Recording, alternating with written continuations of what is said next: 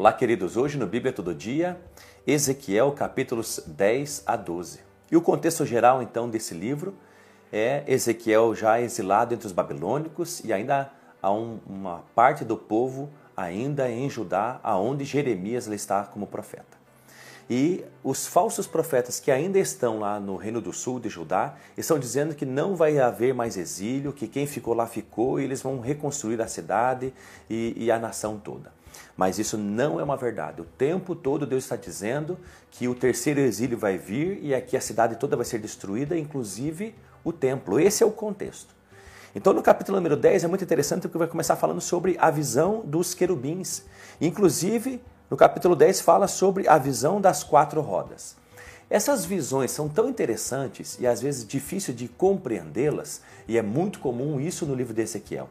A gente lê essas informações que Deus mostra ao seu profeta, mas a gente não tem uma noção real do que aquilo está querendo dizer mesmo. O que a gente entende com todas essas visões, que por um momento até parece difícil de entender, é que fala sobre a glória de Deus.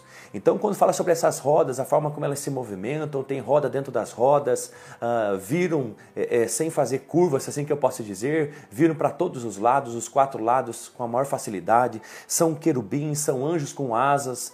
Uh, uh, estão diante do trono de Deus, então isso demonstra sempre a, a, glória de Deus, a manifestação de Deus, a grandeza de Deus do seu trono. É assim que começa então o capítulo número 10, Verso número 4, por exemplo: Então a glória do Senhor se levantou. Encheu do esplendor da glória do Senhor, também diz ali no final do verso número 4. Então, esse é o contexto inicial do capítulo número 10, com esses seres, né, com esses anjos especiais, com esses querubins, com as quatro rodas. Está manifestando, demonstrando, Deus está mostrando ao profeta sua glória. E por que, que ele está falando isso? Porque ele vai falar no final do capítulo 10 que ele, essa glória de Deus, essa presença de Deus deixa o templo. Olha que coisa mais interessante, verso número 18. Então a glória do Senhor saiu de sobre a entrada do templo e parou sobre o querubim. Então o que, que Deus está mostrando? Deus está mostrando que vem juízo, que por causa dos pecados de Israel e a falta de arrependimento de Israel, é, Deus chega, vai vir com sentença, vai vir com juízo e com castigo. Isso é, vai ser iminente e vai ser irremediável e não tem mais volta. Então Deus está mostrando e está dizendo, está manifestando aqui, fazendo o profeta ver sua glória e ele está tirando a sua glória dessa cidade santa. Ele está tirando a sua glória do meio do povo, porque ele vai vir com disciplina agora. Então, do verso número 18 ao verso número 22 do capítulo número 10, é isso que está dizendo. Deus, a glória do Senhor está sendo, é, deixa o templo. Por quê? Por causa dos pecados da nação. E é muito interessante que diz o verso 18: então a glória do Senhor saiu de sobre a entrada do templo e foi para o monte, que está ali no verso número 11, no capítulo número 23. E a glória do Senhor, então pairou essa glória do Senhor que Deus mostrava para o profeta, e o profeta via Ezequiel, e diz o verso número 23 do capítulo número 11: E a glória do Senhor se levantou do meio da cidade e se pôs sobre o monte do oriente da cidade. Ou seja, olha que coisa, é, é, é se especula que esse monte é o Monte das Oliveiras que diz é, é, o próprio livro de Ezequiel, capítulo 43, que é desse monte que de, Jesus vai vir na sua segunda vinda. Então, olha que interessante, a glória é, de Deus de, sai do templo e sai da cidade. Por quê? Porque vai vir juízo sobre a cidade. Vai vir disciplina, vai vir castigo da parte de Deus sobre Jerusalém, sobre o povo de Israel. Então Deus precisa tirar sua glória. Deus está saindo então com a sua presença, tanto do templo quanto da cidade, e está se estabelecendo no monte chamado Monte das Oliveiras. Olha que coisa mais interessante. Como está a tua vida com Deus? A Bíblia diz que o Espírito Santo, você que já está em Cristo, ele pode ser entristecido e apagado dentro de nós. Como que está o governo de Deus, o, o falar a voz dele dentro da tua alma e dentro do teu coração? Saiba que a glória de Deus ela pode se esvairir da nossa vida, da nossa casa, da nossa família, inclusive da nossa igreja, do templo e até mesmo da cidade. Então volte o teu coração para Deus. Coloque a tua alma diante de Jesus Cristo. Sabe, tenha um coração sempre humilhado e quebrantado diante de Deus, porque Deus não despreza aquele que se humilha e que se arrepende. Ele é misericordioso e as suas misericórdias se renovam a cada manhã. Mas saiba que se a gente tiver um coração obstinado e duro em relação a Deus, saiba que o juízo virá e não tardará. Era isso que estava acontecendo então sobre o Reino do Sul, o povo de Judá, o povo de Israel. A sentença estava para vir, a disciplina, e Deus estava tirando a sua glória. No capítulo número 11, vai falar então sobre o juízo de Deus para com a liderança de Israel, para com a liderança do reino de Judá. E olha que interessante diz o verso número 1. Então o Espírito me levou, me levantou, aliás, e me levou à porta oriental do templo do Senhor, que está voltada para o oriente, e 25 homens estavam à entrada da porta. E no meio deles vi Jezanias e Pelatias, chefes do povo. Ou seja, Deus fala sobre 25 homens e dois principais, sendo eles Jezanias eh, e Pelatias, porque eles eram os governadores de todo o povo, eles eram os chefes do povo, aqueles que se diziam de influência, os intelectuais, aqueles que se diziam: não, a gente vai liderar o povo, vamos reconstruir tudo de novo e nada vai nos acontecer. Mas essa não é a verdade. Essa, a juízo de Deus viria sobre esses homens. E o próprio Deus diz no verso número 2: Disse-lhes o filho do homem: Esses são os homens que maquinam a maldade e dão conselhos maus nessa cidade. Olha que coisa mais interessante, Deus sabia. Esses homens estavam então próximos ao templo, 25, eram os líderes então de todos, eh, se achavam as celebridades, se achavam os, as influências totais. Eles vão reconstruir tudo e nada vai de mal vai, vai acontecer. O que de ruim já aconteceu, foi acontecer no primeiro exílio, no segundo exílio, mas agora vai estar tudo bem e a gente vai reconstruir. É isso que eles achavam. Mas Deus via todos esses homens, por quê? Porque Deus sabe de tudo. E ele traria juízo a quem merece. E olha como Deus olha esses 25 líderes. Homens que traziam, que maquinavam a maldade e davam conselhos maus na cidade. Eles influenciavam negativamente, eles levavam o, o povo de Israel, o povo de Deus, eles levavam a, a, a tropeçar e a cair, a pecar contra Deus, a praticar injustiça a não ouvir a Deus aquilo que ele trazia através de Ezequiel e, e na Babilônia, através de Jeremias, lá em, no reino de Judá, e eles diziam coisas falsas e mentiras. E o povo então acreditava neles e não ouvia o que Deus é, estava dizendo. Então saiba de uma coisa através desse texto: Deus sabe o nosso secreto, Deus sabe o que está acontecendo e a gente vai ter que prestar conta. E aí diz o verso número 5 é, desse próprio capítulo número 11. Então o Espírito do Senhor veio sobre mim e, e, e disse-me: né, Fala, assim diz o Senhor, ó casa de Israel, assim tendes dito, mas eu conheço o que tendes na mente. Olha o que Deus está falando a Ezequiel. Deus está dizendo para Ezequiel: ó, vocês falam muita coisa, muita coisa sai da sua boca, mas eu sei o que vocês pensam. Assim é Deus. Deus sabe o que você pensa, Deus sabe o que está na minha mente, Deus sabe o que está no mais, no mais secreto do nosso coração, Ele sabe. Não há pecado escondido. Não há lugares secretos onde de alguma forma a gente pode esconder as coisas de Deus, nem nos nossos pensamentos. Ele conhece a nossa mente. Ele conhece a intenção do nosso coração. Ele sabe porque nós fazemos as coisas. Ele sabe o motivo que está no nosso coração e aquilo que a gente maquina nos nossos pensamentos, ele sabe. Portanto, não existem pecados secretos ou lugares secretos diante de Deus, mas todas as coisas estão visíveis a Ele. Então, o que nós precisamos fazer, se Deus sabe até os nossos pensamentos, a única forma de lidar, de lidar com os pecados é confessando eles e se arrependendo. E pedindo a graça de Deus, misericórdia dele, para que a gente possa vencer os pecados. É essa é a postura, porque ele sabe tudo. Olha que coisa interessante, também diz ali o verso número 13. Deus é, vai dizendo ao profeta Ezequiel que vai estabelecer juízo à liderança. São 25 líderes de todo o povo. Dois são os principais, Jazanias e Pelatias. E um deles, nesse momento de profecia que Deus está mostrando uh, para Ezequiel o que está acontecendo, um deles morre. Enquanto Deus mostra as profecias para Ezequiel nesse próprio momento de, de, de, revelar o que Deus vai fazer na sua vontade, que vai executar, disciplinar, castigar, matar esses homens, que maquinam o mal e levam o povo a praticar o mal. Olha o que diz o verso 13: Enquanto eu estava profetizando, enquanto eu estava dizendo ao povo o que ia acontecer, inclusive o que ia acontecer, olha que coisa mais linda, o que ia acontecer, inclusive com a liderança, juízo de Deus, morreu Pelatias. filho de Benaias. Olha que coisa mais interessante. Enquanto o profeta estava dizendo ao povo o que Deus faria e com juízo entraria para essa liderança corrupta, um deles morre na hora. Esse é, é uma manifestação da, da vontade do governo, do juízo, do poder de Deus, o juízo iminente. Deus estava dizendo que viria com disciplina, com castigo, com juízo, e, e, e um deles morreu na hora. Veio o juízo na hora. Saiba de uma coisa: a vinda de Jesus Cristo está perto. Saiba de uma coisa: a, a volta de Jesus Cristo, ela está perto, ela está próxima. E esse juízo para muitos vai acontecer quando, quando não esperam mas vai acontecer.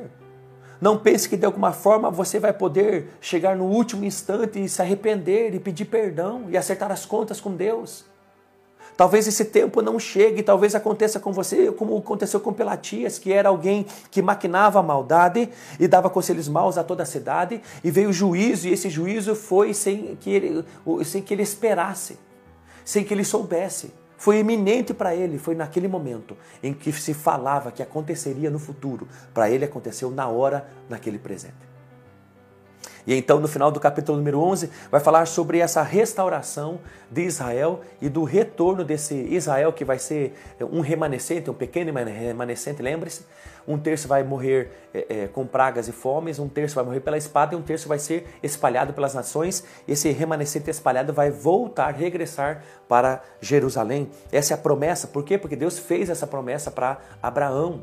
E aquilo que Deus prometeu em aliança aos seus homens, se cumpre. Diz ali o verso 16 e 17: Portanto, diz: Assim diz o Senhor Deus, embora os tenha mandado para longe, para longe para onde? Para as outras nações, para a Babilônia.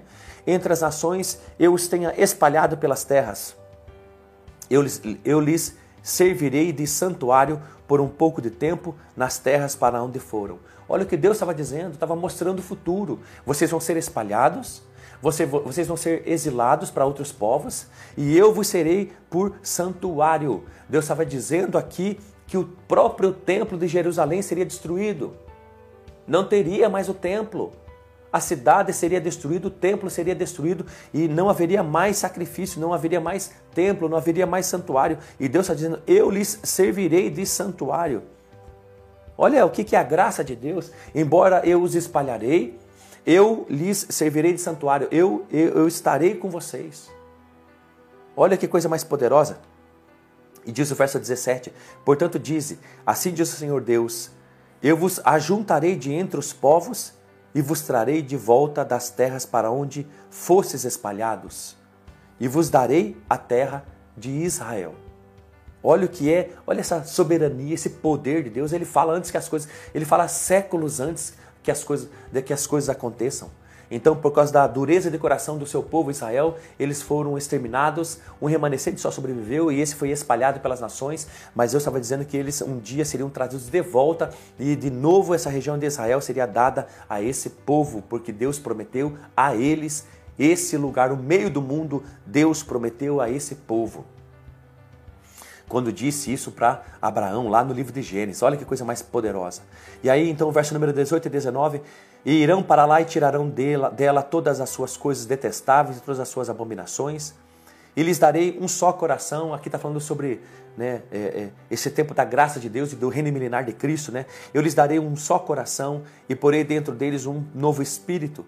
Tirarei deles o coração de pedra e lhes darei um coração de carne.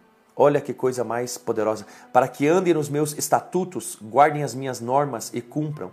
E eles serão o meu povo e eu serei o seu Deus.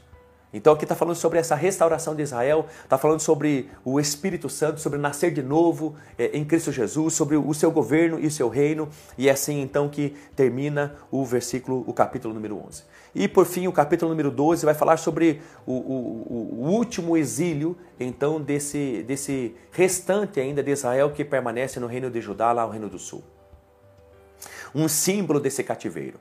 E aqui vai falar de novo sobre coisas assim, é, é, é, de, como se fosse uma espécie de mudança. Né? Ele diz para o profeta: Olha, faz aí de novo uma, um, um, teatro aí na sua casa, reúna as coisas como se você estivesse de mudança e as pressas, e, e leve o mínimo necessário. Você vai não conseguir levar, não vai levar geladeira, não vai levar móveis, não vai levar nada, não vai levar fogão, vai levar apenas o mínimo necessário, e ainda você vai se cobrir e não vai conseguir enxergar porque isso simboliza aquilo que estava para acontecer. É um símbolo desse terceiro cativeiro e da dispersão final então desse povo.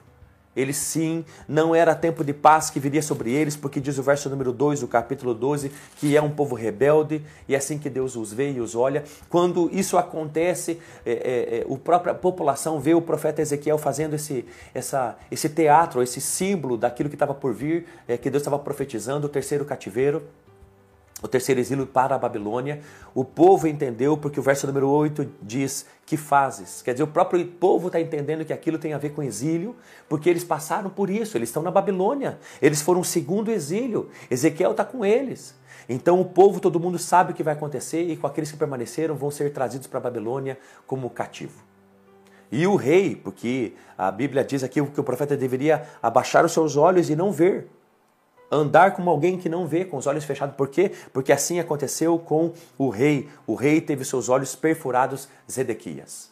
Era isso que então no início do capítulo número 12 estava retratando, que não haveria paz e não haveria reconstrução na nação de Israel daqueles que permaneceram lá. Mas a Babilônia iria de novo e pela terceira vez seriam levados cativos, exilados para a Babilônia, e inclusive o último rei do reino de Judá, Zedequias, teria os seus olhos furados. Era isso que aconteceria. Deus disse isso. E por que, que ele disse isso? Diz o verso número 15, o verso número 16 e o verso número 20. Deus disse isso, assim saberão que eu sou o Senhor. Deus assim saberão que eu sou o Senhor. E disse pela terceira vez no verso número 20: E sabereis que eu sou o Senhor. Deus então estava vindo com esse castigo, com essa disciplina. Chega, a longanimidade de Deus havia alcançado seu ápice, sua misericórdia e justiça, e agora viria justiça sobre o seu povo, e era um povo rebelde que tinha abandonado ele. Era isso que aconteceria. Olha que coisa mais impressionante, mas com tudo isso, uma graça, uma misericórdia de Deus, porque ele fez promessas e alianças passadas com Abraão, com Moisés. E diz o verso 16: Mas pouparei alguns da espada, da fome e da praga, para que confessem todas as suas abominações entre as nações. Um remanescente eu vou é, deixar vivo e esse remanescente vai se arrepender e eu vou trazer ele das nações de volta para Israel e vou restaurar de novo, mais uma vez, Israel. O pessoal que estava lá no reino do Judá, no reino do sul, achava que essas coisas demoravam e que essa, essa visão falharia e que isso não aconteceria. Mas Deus dizia no verso número 23 que estava próximo o cumprimento daquilo e que Deus não, não voltaria atrás daquilo que ele havia estabelecido. Sabe de uma coisa, ainda que você ache por demorada a volta de Jesus Cristo, aquilo que Deus disse vai acontecer. Entenda, o que Deus disse acontece. Ele é Deus para se fazer acontecer aquilo que ele fala e Jesus Cristo está voltando. Não tem a volta e a segunda vinda de Jesus Cristo por demorada, porque ela vai acontecer. Se prepare para isso. Esteja em paz com Deus e com as pessoas. Que o teu coração esteja quebrantado diante de Deus e que você esteja o servindo com o coração humilhado, quebrantado e dedicado. E não permita que nada é, é, é, enfraqueça sua dedicação a Deus. Deus te abençoe.